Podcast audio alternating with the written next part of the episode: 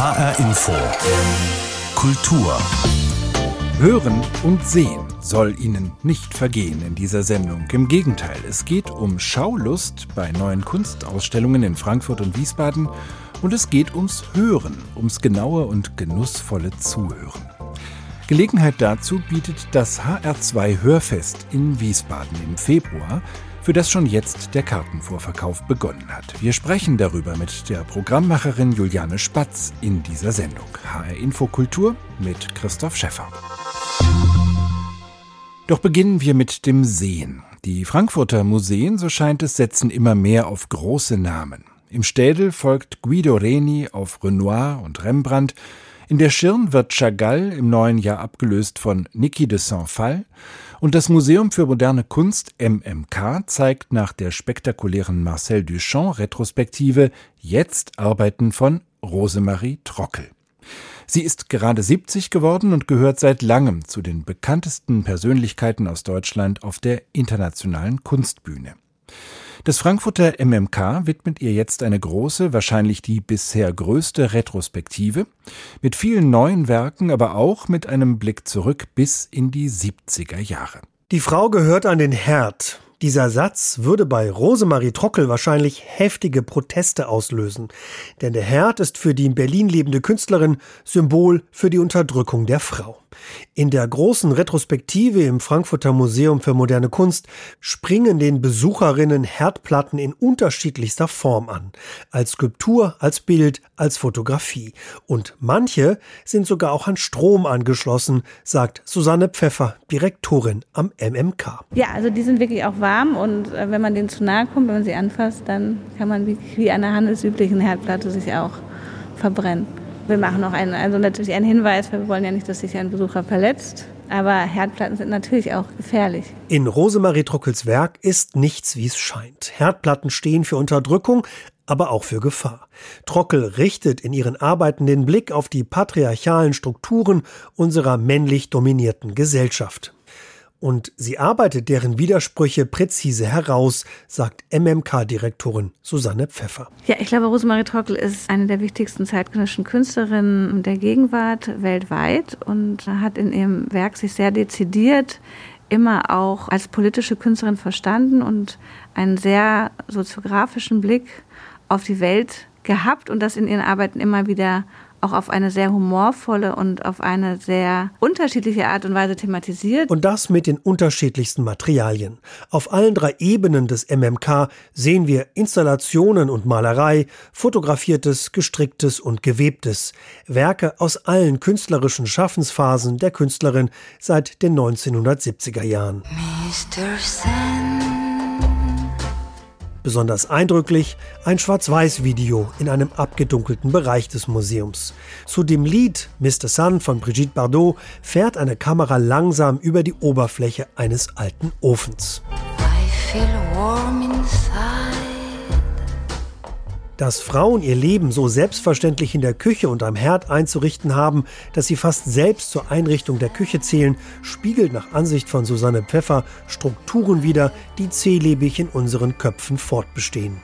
Mit ihrem Video erinnert Trockel an die amerikanische Autorin Sylvia Plath, die sich mit einem Gasherd umgebracht hat. Sylvia Plath ist auch eine große Referenz. Aber ich finde, dass man assoziativ, wenn man sieht, wie sie so ganz langsam diesen Herd auch von innen abfilmt, auch Herdplatten an sich, die natürlich so einmal das Domestizierende zeigen, aber auf das andere natürlich auch sind Herdplatten ja auch heiß und gefährlich. Wie gelingt es Frauen in einem Patriarchat widerspenstig zu sein und doch zu überleben? Rosemarie Trockel stellt unsere gesellschaftliche Ordnung immer wieder in Frage.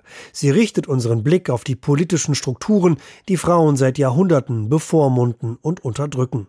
Mit ihren Arbeiten gehört sie damit zu den großen deutschen Künstlerinnen, deren Bedeutung wir noch gar nicht erfassen können, so MMK-Leiterin Susanne Pfeffer. Ja, ich glaube, dass äh, wir da noch sehr weit von entfernt sind, die äh, letztendlich Bedeutung und Brisanz und Tiefe dieses Werkes überhaupt einordnen zu können, weil ich bin mir sicher, dass Rosemarie Trockel nichts in dem Werk von Marcel Duchamp oder auch anderen Großen wie äh, Warhol etc. irgendwie nachsteht und dass, glaube ich, diese Relevanz sich wahrscheinlich erst auch in den nächsten Jahrzehnten oder vielleicht auch Jahrhunderten zeigen wird. Rosemarie Trockel im Frankfurter Museum für moderne Kunst. Zu sehen bis zum 18. Juni kommenden Jahres.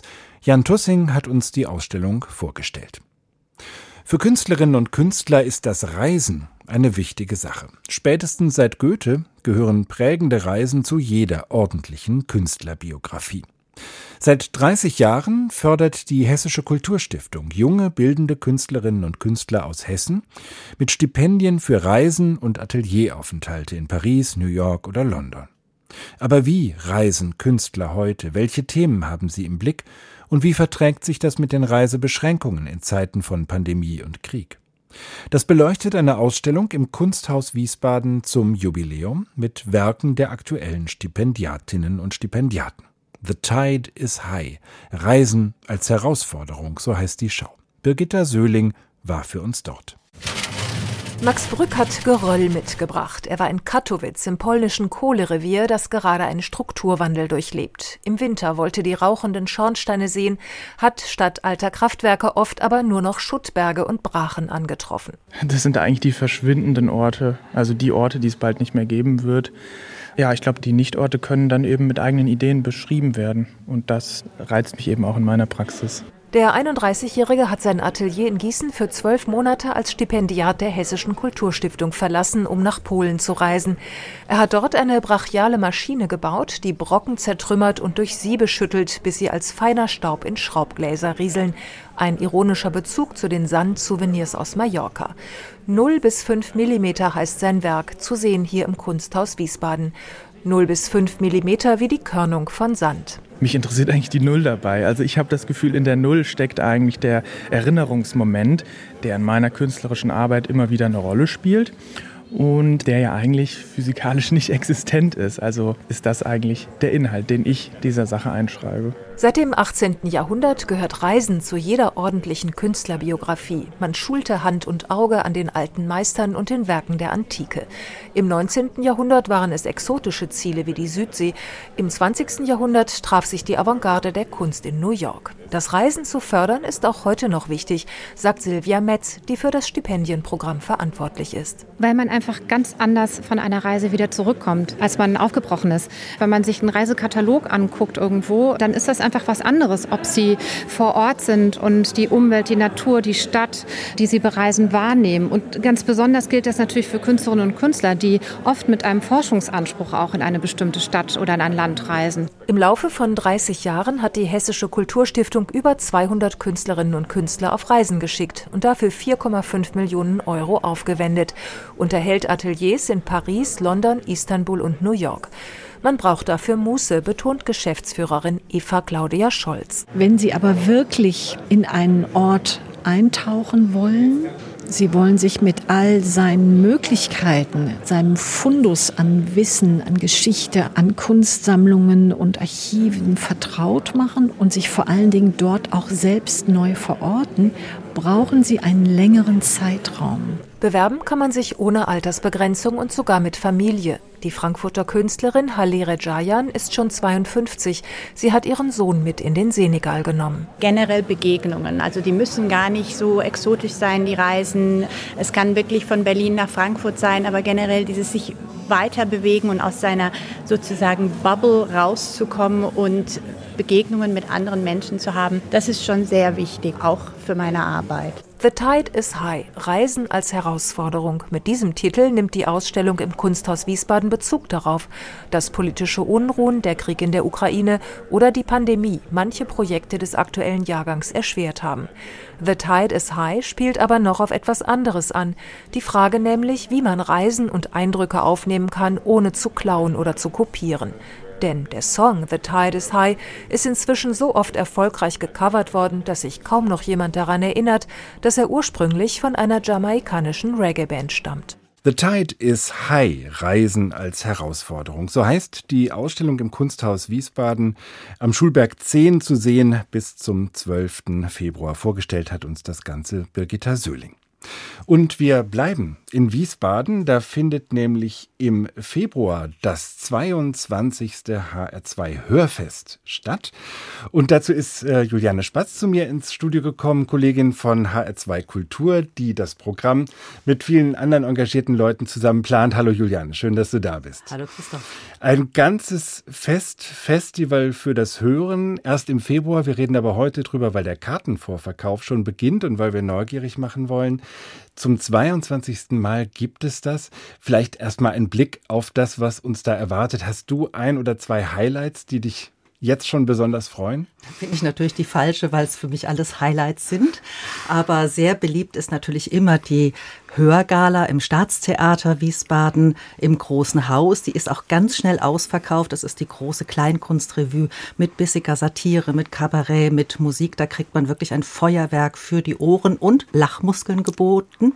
Ähm, ein Highlight für mich ist auch das Labyrinth des Hörens, eine kleinere Veranstaltung, die uns aber in die vielseitigen Aspekte des Hörens, Zuhörens, Lauschens hineinbringt. Da haben wir verschiedene Vortragende. Sein Vortragsformat Format, das klingt so verstaubt, ist es aber überhaupt nicht, sondern das sind sehr, sehr unterhaltsame, kurzweilige Vorträge, Einblicke. Eine Musikwissenschaftlerin zum Beispiel, die über Sonderphänomene des Hörens forscht, zum Beispiel das absolute Gehör. Wir haben einen Geräuschemacher dabei, Max Bauer, der wird uns so in die Kunst des Geräuschemachens Einblicke geben. Das ist ein geheimnisvolles Handwerk, was wirklich auch gehütet wird wie ein Schatz. Und es ist nicht so, dass man glauben sollte, alle Geräusche im Film und im Hörspiel, die kommen immer aus dem digitalen Geräuschearchiv, sondern ganz, ganz viele Geräusche müssen auch direkt dazu gemacht werden, wenn der Film fertig ist. Zum Beispiel Schritte im Schnee. Mhm. Ja, wie mache ich Schritte im Schnee? Gerade im Film, das muss ja den Schritten der Schauspielenden angepasst werden. Da kann man nicht irgendwas aus dem Archiv nehmen. Das würde vom Rhythmus her wahrscheinlich gar nicht passen. Und da bringt Max Bauer zum Beispiel ein Säckchen mit Speisestärke mit. Und so wird er einiges mehr dabei haben und damals so auch seinen Geräuschekoffer öffnen. Und wir haben sehr spannend einen Klangkünstler aus Hanau dabei, Lasse Mark Rieck der den Rhein mit seinem Mikrofon erforscht und erkundet hat und uns da zu einer akustischen Rheinreise mitnehmen wird. Da hören wir mal einen kleinen Ausschnitt von dieser akustischen Rheinreise durch die Klanglandschaften des Rheins.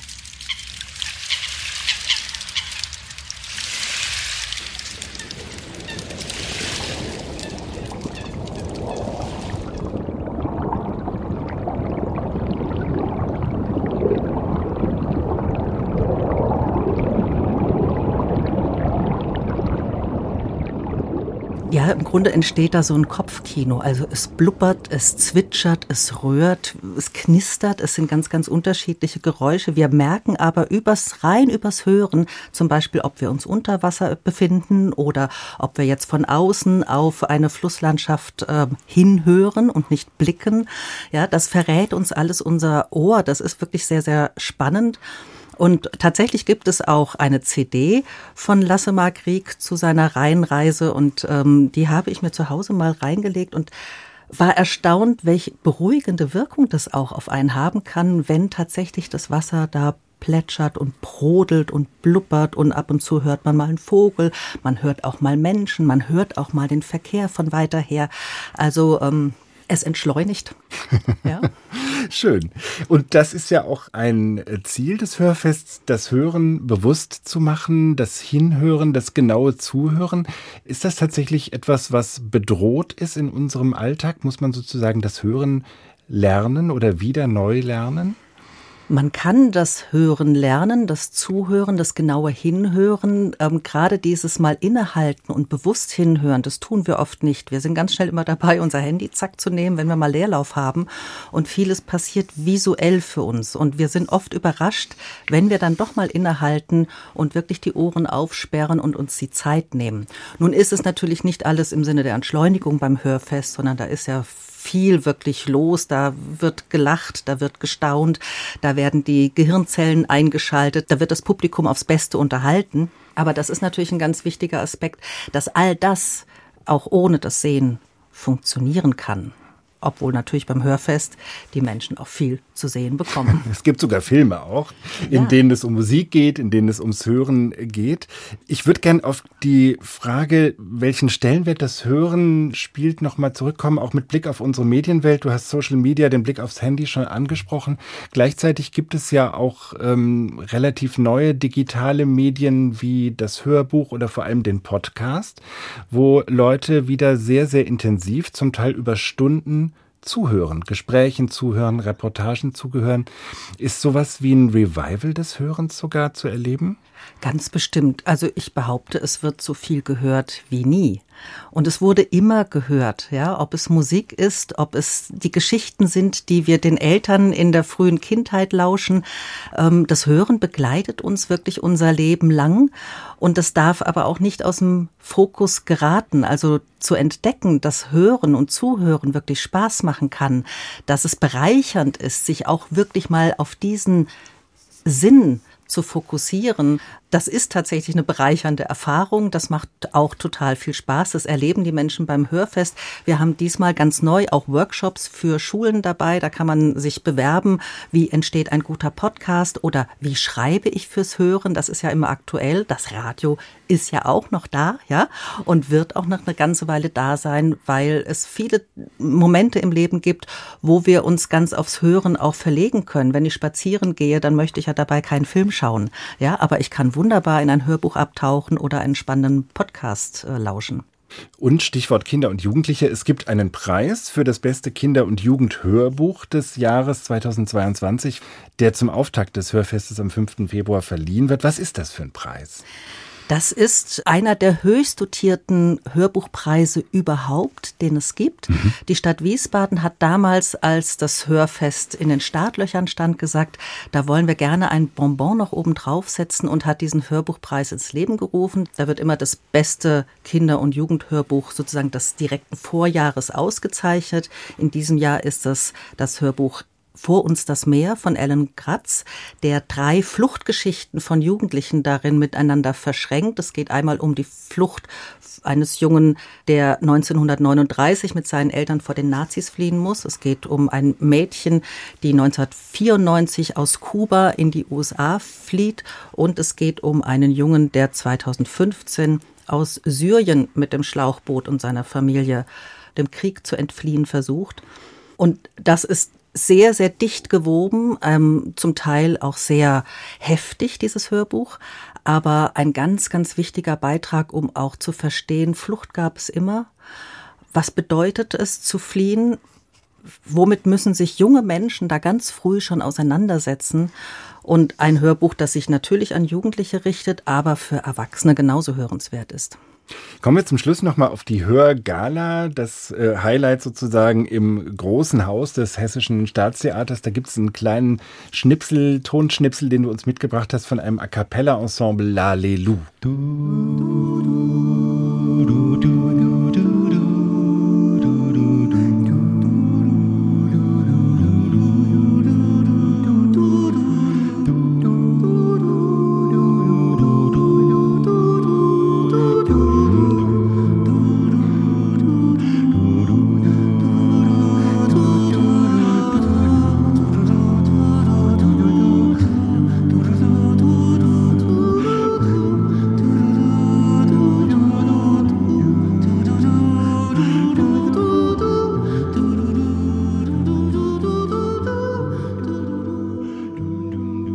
Lalelu a cappella Gesang bei der großen Kleinkunstrevue bei der Hörgala am 11. Februar beim HR2 Hörfest. Ähm, Juliane, was ist das für ein Ensemble?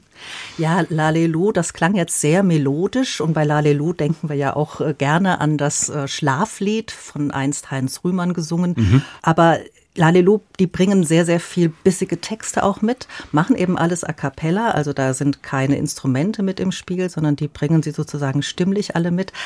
Ja, zum Teil überbieten sie sich sowohl textlich als auch musikalisch und es geht so ein bisschen um das Prinzip des gewaltfreien Singens, des genderneutralen Tanzens und nachhaltigen Blödsinns. Also da darf auch ganz viel gelacht werden. Und sonst haben wir natürlich das Liederduo Mackefisch bei der Hörgala dabei. Die bringen Lieder, Poetry, Kabarett, Wahnsinn mit und es gibt auch politisch-philosophisches Kabarett mit René Südo und der verspricht wirklich intelligenten Hochgenuss. Das alles beim HR2 Hörfest in Wiesbaden vom 5. bis 12. Februar kommenden Jahres. Und Juliane, der Vorverkauf beginnt jetzt. Man kann ja. ab sofort Karten Unbedingt, sich ab sichern. sofort und man sollte sich beeilen, weil manche Veranstaltungen, wie gerade die Hörgala, die sind auch ruckzuck ausverkauft. Juliane Spatz, Kollegin von HR2 Kultur über das HR2 Hörfest in Wiesbaden vom 5. bis 12. Februar. Dankeschön. Gerne.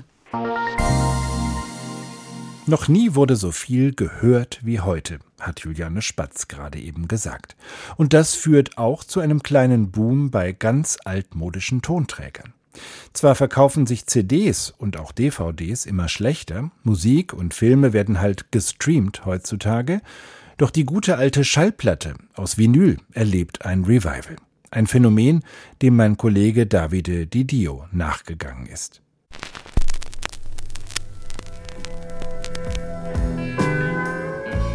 Auf den ersten Blick ist das Revival, der Wiederaufstieg der Schallplatte, schon etwas kurios. Der Plattenspieler dürfte nämlich der perfekte Grund für die Digitalisierung sein. Platten nehmen Platz weg, sind aufwendig zu pflegen und wehe, es ist eine Delle im Vinyl.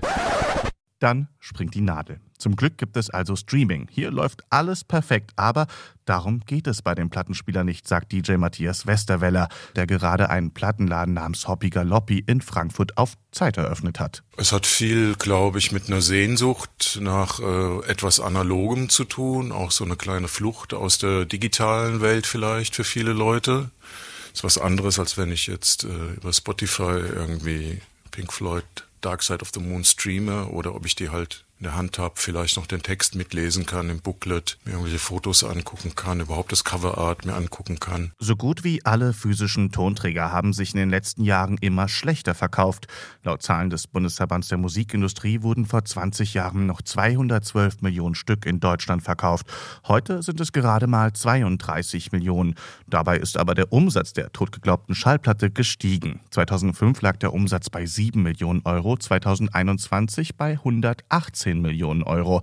Im Vergleich ist das zwar kein Boom, aber ein Revival allemal. Ich habe einen sehr jungen Kunden, der ist zwölf, der kommt regelmäßig mindestens einmal die Woche und nimmt für kleines Geld Schallplatten mit. Der macht sogar selbst Musik äh, mit einem Freund zusammen, finde ich ganz, ganz toll. Aber dann gibt es natürlich auch die 65-jährigen alten Plattensammler, die auch hier reinkommen und durchstöbern und je nach Vorlieben an, an gewisse Regale oder an gewisse Fächer gehen. Unter den jungen PlattenliebhaberInnen ist auch die Musikerin Juli Kuhl.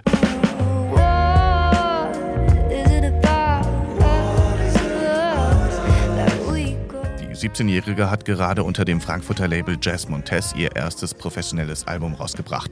Und bald erscheint auch ihre erste Schallplatte. Für sie ist das etwas Besonderes. Das ist einfach das Produkt, also das Album an sich halt viel mehr dadurch Anerkennung bekommt irgendwie, weil so bekommt eben dieses Album irgendwie den Raum, den es eigentlich benötigt. Zum einen eben die Gedanken, die man sich macht, wann welcher Song abgespielt wird, wie das Cover aussieht, wie das Booklet aussieht, was für Informationen da drin stehen und so. Ich glaube, das bekommt einfach viel mehr ja, wird vielmehr dadurch irgendwie gewürdigt. Tatsächlich spielt sich der Schallplattentrend aber eigentlich nicht in den jüngeren Zielgruppen ab, sondern eher bei den 40- bis 60-Jährigen, also bei denen, die mit Schallplatten auch aufgewachsen sind. Trotzdem freuen sich auch viele Jüngere über das Ritual mit dem Vinyl. Julia Cool. Also ich glaube einfach, dass es auch eine Nischensache ist. Es ist jetzt auch ja nicht so, dass alle Menschen Schallplatten super toll finden, aber ich glaube einfach, dass es sowas von diesem bewussten Musik hören und sich Zeit wieder dafür schaffen. ist halt so eine kleine Gegenströmung, die aber, glaube ich, genau deswegen gerade so entsteht. Dieses äh, Tolle an Schallplatten ist eben, dass man sich dafür dann so extra Zeit nimmt und dass es eben was sehr Besonderes ist in dieser schnelllebigen Welt und dass vielleicht gerade deswegen jetzt das wieder so zurückkommt. Die Schallplatte ist wieder da. Ein Beitrag von Davide Didio war das. Und das war auch Hören und Sehen in HR Info Kultur mit Christoph Schäffer. Die Sendung als Podcast finden Sie bei hrinforadio.de und in der ARD Audiothek.